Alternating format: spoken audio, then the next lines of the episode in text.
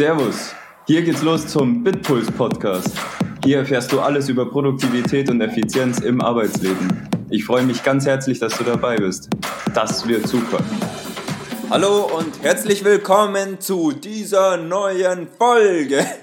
Heute, heute habe ich was für euch vorbereitet. Heute ähm, möchte ich über einen echten Productivity Hack sprechen, den ich gestern gelernt habe.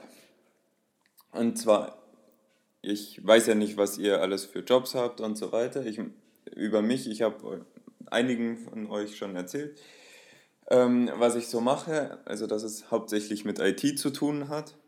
Und ähm, ich bin jetzt damit zwar nicht unbedingt der, ähm, ich bin jetzt kein Webentwickler oder sowas, aber dennoch bewege ich mich oft auf Websites, so wie wahrscheinlich jeder von uns. Aber ähm, ich, ich benutze auch Websites, um meine Arbeit weiterzumachen. Also Teile meiner Arbeit sind schon, dass, dass ich irgendwie noch was im Web mache, aber auch wenn es jetzt nur darum geht, dass ich einen äh, Content-Beitrag oder so schreibe, mache ich das auch im Web. Und ähm, ich, das ist jetzt gerade so ein langer Boden, Bogen, den ich da schwinge, aber äh, mir geht es darum, dass ich, obwohl ich nicht der typische Webentwickler bin, häufig mal Farben mir aus dem Web holen muss. Also um, ja, ich muss mir Farbcodes oft von Webseiten, naja, oft, aber so ein bis zweimal pro Woche kommt schon vor, dass ich irgendeinen so Farbcode mal brauche, den ich eben irgendwo wieder verwenden muss. Also eben, wenn es ein Blogartikel ist und ich habe da eine Colorbox, die ich irgendwo anders äh, schon mal gemacht habe, die ich nicht als Template gespeichert habe, weil ich nicht drüber nachgedacht habe, dass ich das nochmal brauchen könnte zum Beispiel, dann muss ich das nochmal machen und dann nehme ich mir da die Farben. Oder für unsere eigene ähm, Webplattform kann es dann auch sein, dass ich, dass ich eben sage, oh, die Farbe an der Stelle sieht ganz gut aus, die will ich jetzt vielleicht an der Stelle auch mal probieren.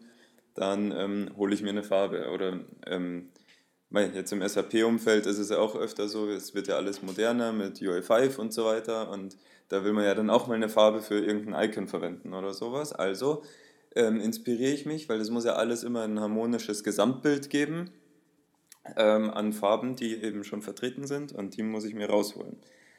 So, und wie mache ich das immer? Ich meine, ich kenne mich ja gut aus. Ich, ähm, also mittlerweile ist in jedem Browser sind diese äh, Entwickler-Tools vorhanden. Und dann mache ich da einfach Rechtsklick auf dieses Symbol, wo ich ähm, die Farbe mir klauen möchte oder anschauen möchte. Und gehe dann auf Entwickler-Tools. Und dann ähm, finde ich da in den Style Sheets manchmal sofort die Farbe. Manchmal wird die dann aber auch geerbt von den Über- und Überelementen und so weiter. Und dann ist es ein bisschen schwieriger. Ähm, ich kenne mich ganz gut aus, deswegen würde ich sagen, in der Regel brauche ich so drei Minuten, um, äh, nee, im Schnitt. Also meistens geht es ja viel, viel schneller, aber ähm, im Schnitt brauche ich drei Minuten, weil manchmal gibt es halt auch die Fälle, da sitzt man dann fünf Minuten dran und dann gibt es noch Ausnahmefälle, da ist es noch wesentlich schwieriger, wenn irgendwelche Ebenen übereinander geschachtelt sind und so.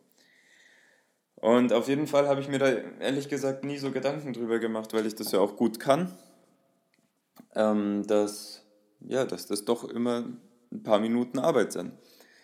Und das, also erschwerend kommt ja dann noch hinzu, dass wenn ich jetzt diesen Farbwert habe, dann, dann gibt es da zwei übliche Notationen, nämlich entweder mal als RGB oder als Hex.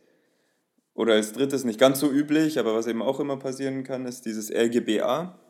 Und das, da, wo ich die Farbe jetzt verwenden möchte, ähm, ist es dann zum Beispiel Hex oder RGB. Also muss ich diese Sachen nochmal umrechnen davor.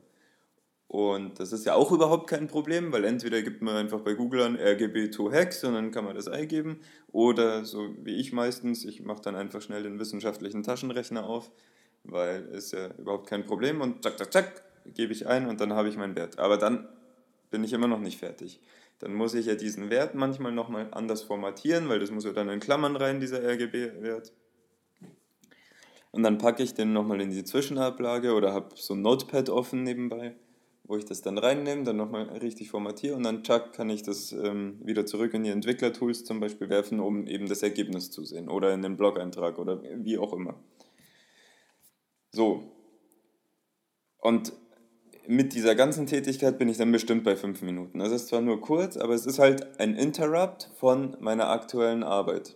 Und das heißt, auch wenn mir das Spaß macht oder wenn ich da nicht drüber nachdenke und das kein, keine große Rechenzeit in meinem Kopf belegt, ist es halt so, dass ich mich auf was anderes konzentriere und wenn ich dann mit fertig bin, dann muss ich schon immer denken, oh, wo war ich denn jetzt überhaupt? Also ich glaube, insgesamt kostet es mich wahrscheinlich dann doch mehr als die fünf Minuten, nämlich das wieder zurück hineinkommen in meine ursprüngliche Aufgabe. So, und jetzt habe ich gestern ein Video gesehen von jemandem, der irgendwas gezeigt hat und der hat dann einfach da in seinem Browser oben so eine Pipette gehabt und dann drückt er drauf und nimmt die Farbe. Und dann dachte ich mir, geil, das brauche ich auch. Und dann habe ich gesucht und dieses Plugin, das ich dann gefunden habe, ich weiß nicht, ob das das war, das der jetzt da verwendet hat, aber also danke für die Idee, wer auch immer du warst. Ähm, das Plugin heißt Colorzilla. Äh, gibt's, habe ich für Chrome runtergeladen. Ich vermute, dem Namen äh, nach zu urteilen, dass es das vielleicht auch für den Firefox geben könnte, aber ich habe es auf jeden Fall unter Chrome runtergeladen. Und wisst ihr was? Ich bin so viel schneller damit, weil ich nämlich jetzt einfach, wenn ich auf dieser Webseite bin, auf diesen einen Knopf drücke und dann gehe ich über diese Farben und dann zeigt er mir das gleich an und zwar sofort in RGB und in Hex.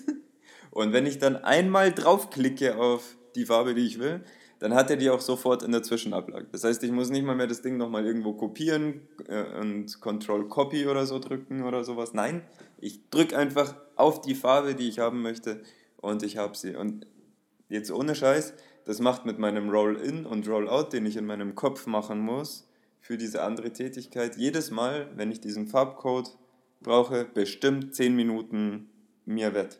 Und damit bin ich einfach sofort produktiver. Und für jeden, der jetzt das gehört hat und für sich selbst auch so eine Ahnung hat, dass er das mit dem Farbcode öfter als einmal im Monat äh, brauchen könnte, dem würde ich empfehlen, lad dir Colorzilla runter, ist kostenlos. Das ist, also einfacher wirst du nicht produktiv und du strengst dich nicht mehr mit irgendwelchen CSS-Sachen ab. Du mühst dich nicht mehr mit irgendwelchen CSS-Sachen ab, die dich nicht weiterbringen bei der aktuellen Arbeit. Und also, das heißt, du kriegst das, woran du wirklich sitzt, schneller weg, hast früher Zeit für was, worauf du vielleicht noch mehr Bock hast und bist einfach produktiver geworden. Und nein, es ist kein Pain. Du musst es nur einmal runterladen, dauert eine Minute. Das hast du bei der ersten Benutzung wieder drin. Also, sag mir, was du zu diesem Tipp hältst oder was du von diesem Tipp hältst. Ich habe es heute wieder mit meiner deutschen Grammatik. Und ich freue mich bis zur nächsten Folge. Ciao.